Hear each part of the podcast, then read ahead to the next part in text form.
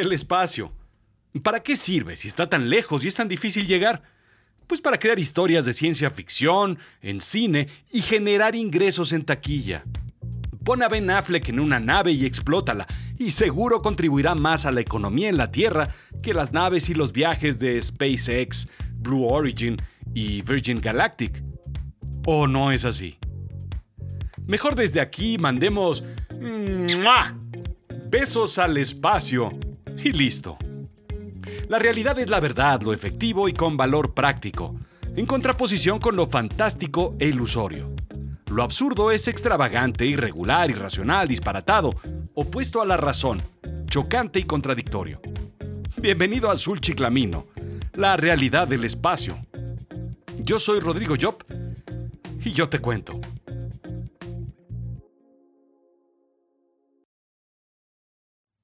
No han sido tiempos sencillos.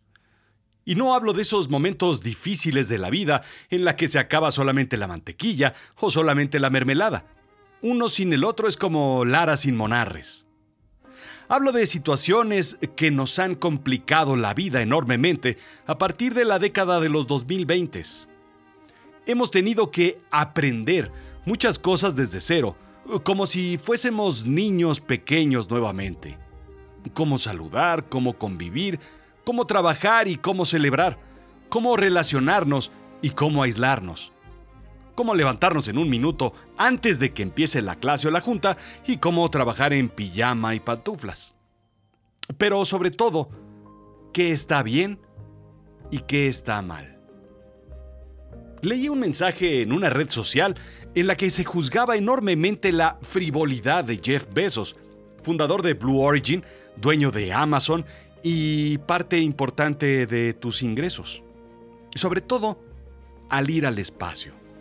¿Por qué personajes como Elon Musk envió un auto al espacio con un maniquí de Sara y sigue invirtiendo en él? Quiero decir, gastando dinero en cohetes. ¿Por qué un multimillonario como Sir Richard Branson se monta en un avión espacial para cruzar la estratosfera y salir al espacio solamente por el duty free para regresar minutos después?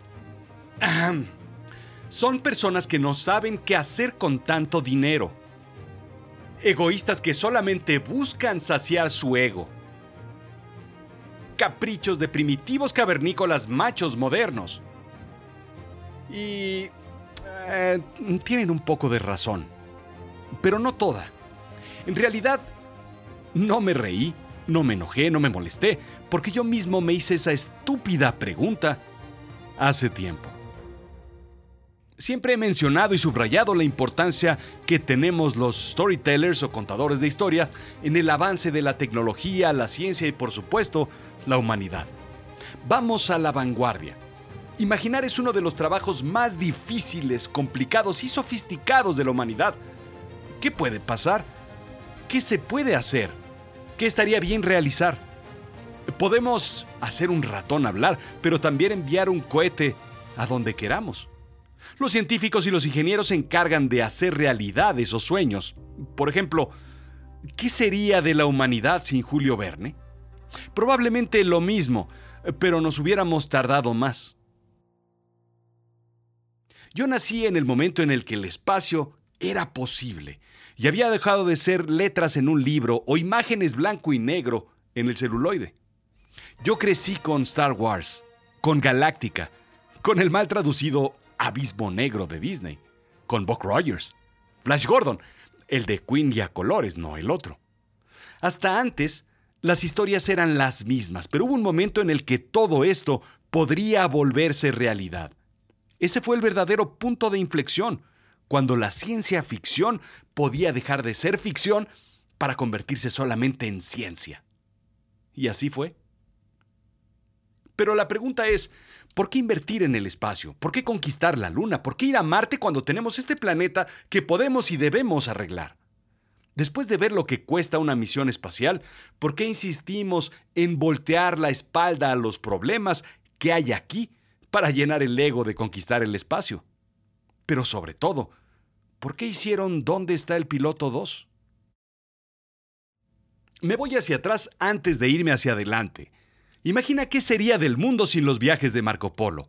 De una familia de comerciantes, el turno de Marco Polo llegó y en 1275 llegó a la capital de Mongolia, Shangtu, después de pasar por Turquía, Irán, Persia, Afganistán, Pakistán, después de llegar a China, siguiendo, pues básicamente dándose la vuelta y derecho por el camino de la seda, y después nada más ahí a la izquierda, pasandito al Buquerque, para cruzar el desierto del Gobi. Después de ser presentado a Kublai Khan, y a la corte de Mongolia, Marco Polo se quedó como asesor de los Khan por 17 años. Entre los aprendizajes de Marco Polo se pueden destacar el efectivo uso del papel moneda, sí, dinero hecho de papel y no con oro y metales como se hacía en Europa, y las tuberías subterráneas en casas. Bueno, en casas, palacios, oficinas, templos, ya tú me entiendes. Marco Polo regresa de su viaje con regalos del Khan por sus servicios. Joyas, jade, porcelana, toblerones del duty free, marfil negro y muchas otras cosas. Enriqueció Italia y Europa, pero sobre todo mostró que Europa no era el sitio más avanzado del mundo. Habían otras perspectivas que considerar. El viaje se convirtió en una exploración y trajo beneficios más allá del comercio. La exploración de América por parte de Cristóbal Colón incorporó también beneficios a Europa. De igual forma, se dice que fue inspirado por Marco Polo de alguna u otra forma y ello trajo una fusión cultural mundial. Y sí, no voy a hablar en otros términos que no sea exploración, porque pues este es mi show y sobre todo porque me importa muy poco hablar de otros términos. Aún así, la pregunta es, ¿qué vale más, la exploración o las vidas no atendidas localmente. Hmm, con pobreza, enfermedades, violencia, sufrimiento, ¿qué es lo que verdaderamente importa? Y la respuesta es sencilla. Cuentan que en 1970, justo cuando había aterrizado la misión Apolo, una monja de Namibia escribió una carta a la NASA exponiendo precisamente la pregunta anterior.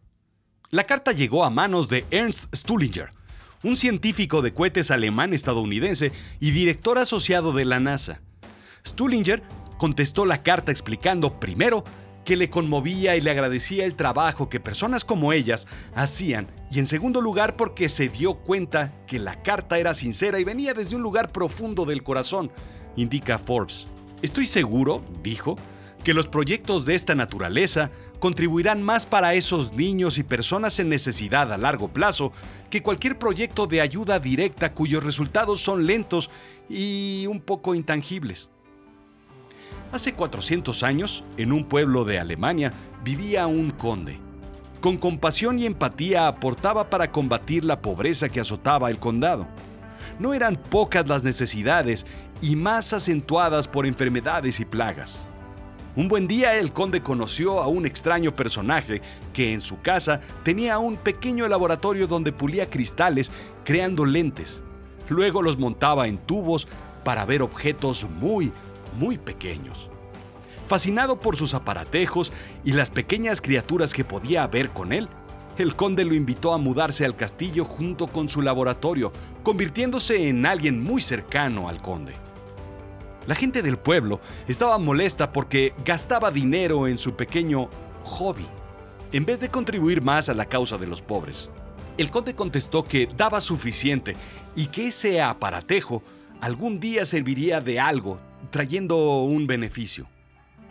Sí, así nació el microscopio, uno de los aparatos que más ha contribuido a la ciencia y a la salud. Al final contribuyó para eliminar la plaga.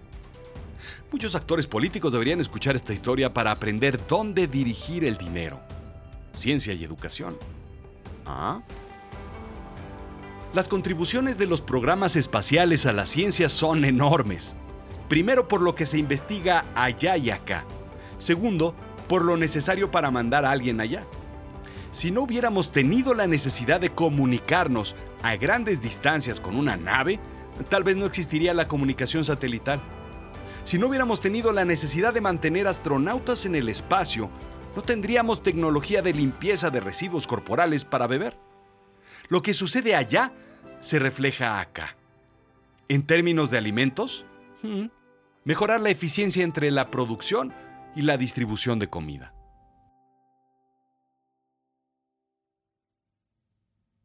La carrera espacial se convirtió de alguna forma en una cooperativa espacial. Ya no se requiere llegar antes al espacio, a la Luna o a Marte. Se requiere llegar pronto, y eso crea una cooperación entre países. Esa cooperación por alcanzar la meta más allá de la estratosfera se convierte en buenas relaciones entre países. La investigación espacial contribuye a mejores relaciones entre los humanos. ¿No es suficiente? Para mí sí que lo es. Bien, pues eso sucedió hace más de 50 años cuando la máxima tecnología era pues las pistas de baile que se encendían a colores rítmicos de la música.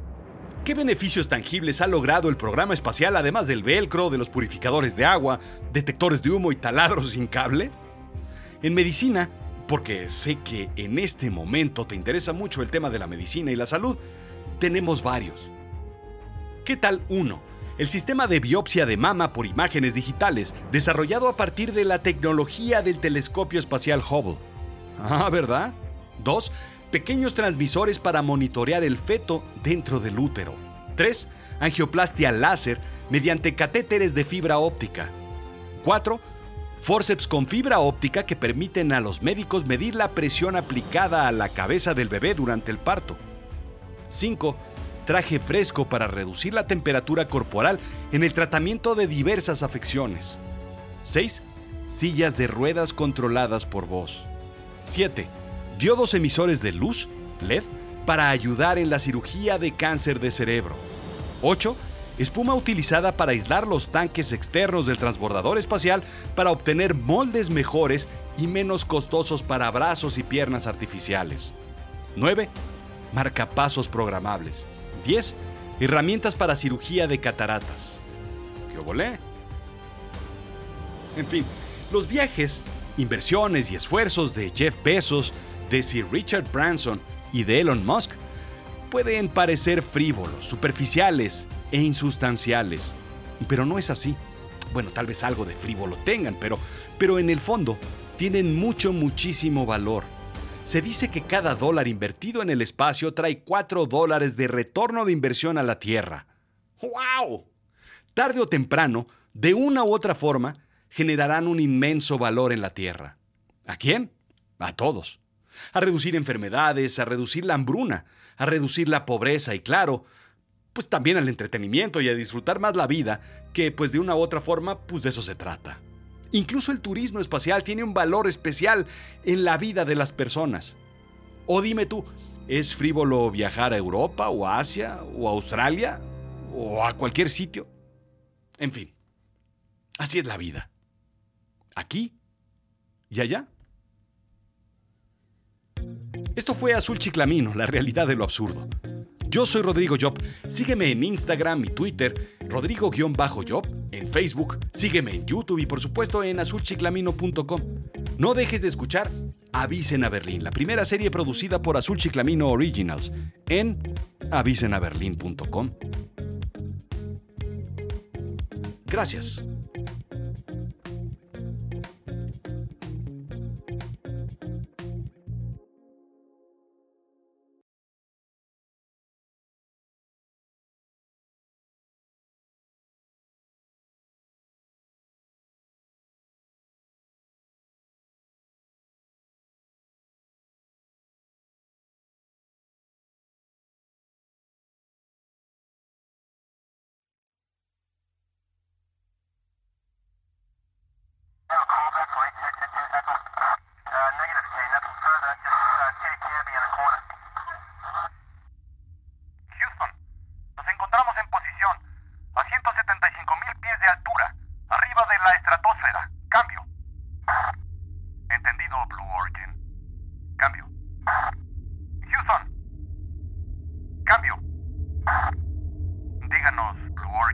Cambio.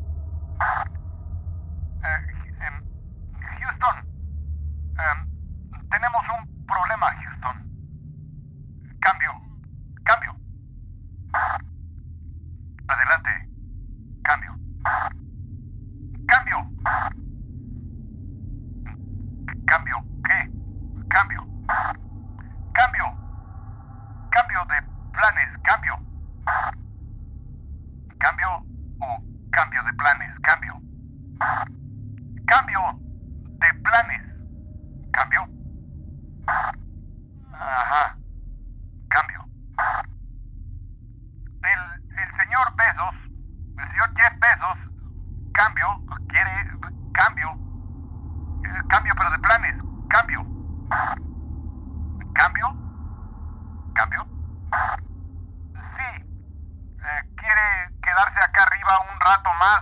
Cambio. Em, ¿Por qué Blue Origin? Cambio. Eh, Houston, porque no hubo cambio, pero de película, cambio. Ajá. Cambio. Está viendo Houston el Señor de los Anillos, cambio. Y dura 11 horas sin cambio. Cambio. ¿Cómo? ¿Cambio? Sí, Houston. Eh, resulta que su boleto decía 11 minutos, pero en realidad él entendió 11 horas. Y no quiere bajar. Cambio. Houston. ¿Cambio, Houston? Houston. Houston, cambio, Houston. ¿Cambio? ¿Están ahí, Houston? Houston. Cambio.